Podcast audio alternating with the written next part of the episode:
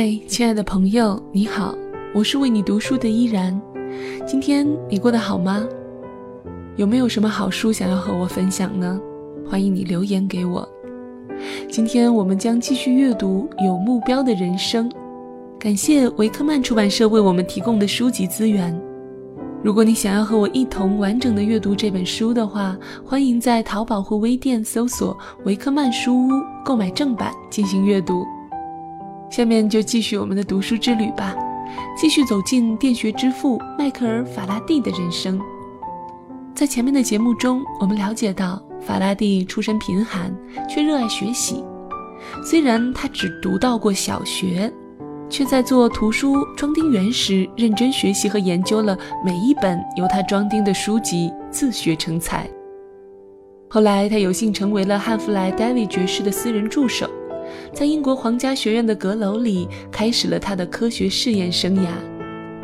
1831年，他成功的制造了世界上第一台真正的发电机。不出意料，法拉第在44岁时获得了所有科学界领袖的认可，被牛津大学授予博士头衔。他的工作也取得了政府的大笔资助。但他个人仅仅从英国皇家学院得到稍显微薄的薪水。为了全力投入研究，他还放弃了给私人提供咨询以发财致富的机会。精明的商人们当然不能理解他的决定。法拉第无疑是当时最伟大的科学家，然而却如此不受财富的诱惑。像他这样能干的人，应该利用这项有价值的发明赚取大量的钱财。但是法拉第却把时间浪费在摆弄线圈和磁铁上。当法拉第公开讲解完一些新的试验成果后，围坐在讲台边的人嘲笑他，问他有什么用？法拉第总会这样回答：“婴儿会有什么用处？但有一天他会长大的。”有一次，财政大臣到学院实验室视察工作。视察结束前，法拉第讲解了一个经典的电磁试验。这位财政大臣自然而然地问道：“但是，法拉第，我亲爱的朋友，它有什么用？”这位科学家马上给出了他那句著名的回答：“阁下，极有可能，你很快就能在他身上征收税金了。”一八四六年，法拉第大大的领先于时代，构想出对光线本质的解释。之后，詹姆斯·麦克斯韦采纳了他的看法，继而被爱因斯坦沿用。拥有卓越才华和远见的法拉第写道：“我大胆地进一步认为，射线是磁感线中一种高级形式的波动。这种磁感线是由我们所知的微粒和某种物质连接而成的。”法拉第对荒诞不羁的上流社会丝毫不感兴趣，他的私生活以教会和家庭为中心。坐落在圣彼得巷的这间教堂是一个典型的不从国教者的教会，它好像一个宣教音箱。教会布置的简洁宽敞，厚厚的木质讲台高高的摆放在墙边，长廊围绕两侧和后排。法拉第年近五十之时，由二十个家庭组成的教会会众选举他成为长老。法拉第每周都会照常按照写在白色小卡片上的笔记来讲道，经常会有科学界的朋友前来，想搞明白是法拉第的什么信仰让他成为在学术界最受爱戴之人。一位曾去看过他讲道的人这样描述他的印象：他朗读了长长的一段福音书，语速缓慢谦恭，对经文的理解富有智慧，又饱含真情实意。我从来没有听过这么美妙的朗诵。法拉第要让经文的每个词的意思都很明确。因此，他正道广泛且准确地引用经文，反映出他的圣经知识非常全备。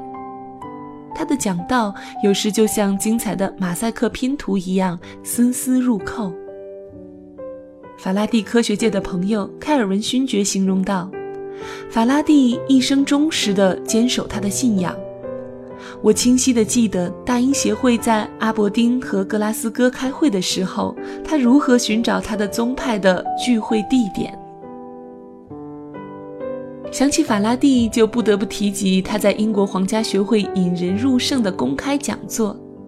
他授课时阐述生动形象，表情丰富。”比划着手势，语言诙谐幽默，这都是众人所知的。就像一位评论家所形容的，他的课寓教于乐。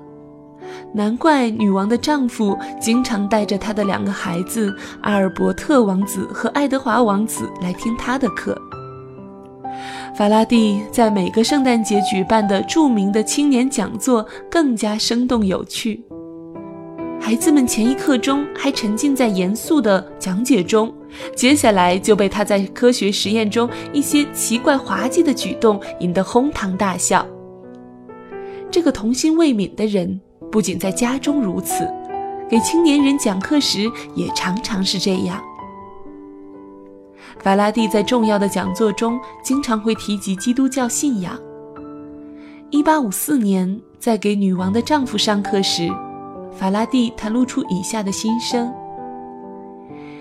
尽管人的地位是在所有受造物之上的，但在他的心中还有一个更高的位置，这会不断让他的思想中充满了对来生的恐惧、盼望和期许。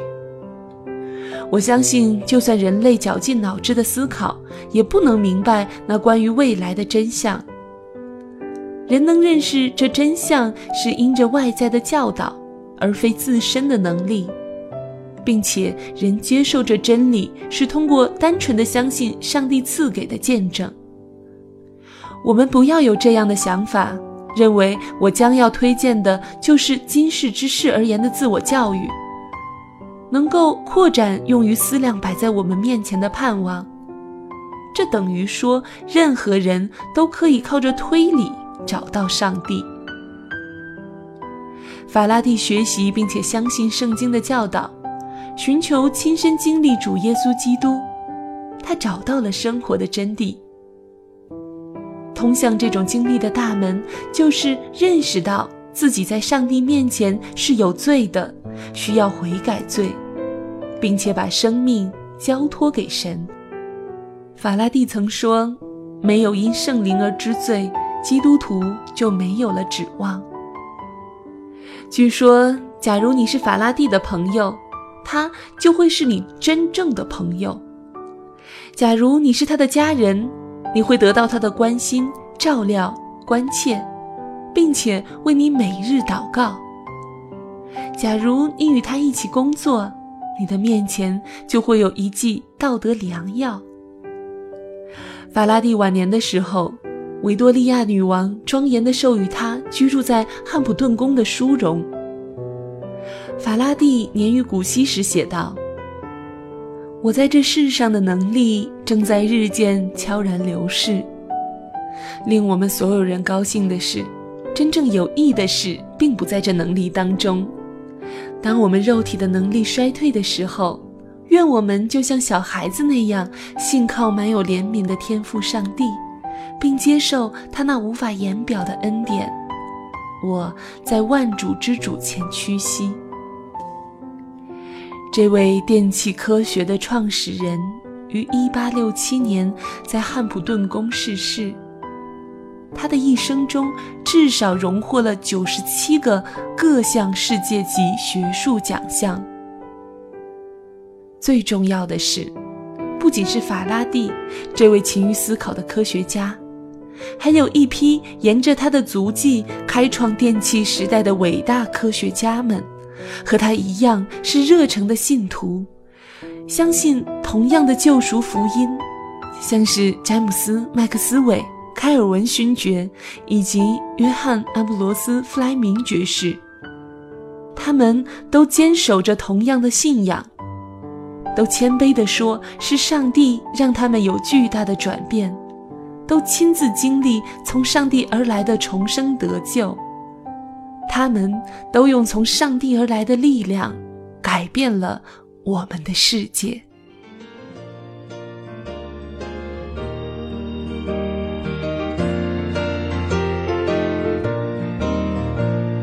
Sing the wondrous love of Jesus, sing his mercy and his grace.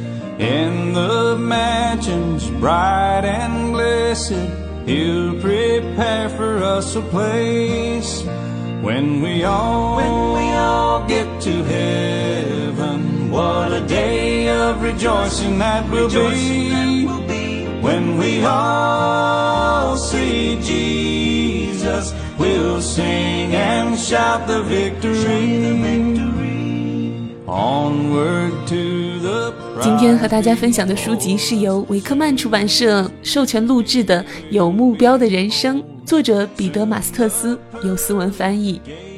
包括今天在内的三期节目，依然和大家分享的呢，都是迈克尔·法拉第的人生。如果你听完有所收获，欢迎你留言给我，因为我们的节目只能录制全书的三分之一内容。如果你喜欢这本书，想要阅读全本的话呢，也欢迎你购买正版进行阅读。我是主播依然，喜欢我的节目，可以在新浪微博关注 NJ 依然，或者加入我的公众微信汉语全拼 NJ 依然五二零，留言或转发本期节目，有机会获得这一本有目标的人生。我会在全书更新完毕后，从所有的留言和转发者中抽取五位送出这本书。依然代表作者彼得·马斯特斯，感谢您的收听，我们下周一再会，拜拜。Onward to the prize before us. Soon his beauty will behold. Soon the pearly gates will open. Shall tread the streets of gold. When we all, when we all get to heaven, what a day of rejoicing that will be. When we all see Jesus, we'll sing and shout the victory. When we all, when we all see Jesus, we'll sing and shout the victory.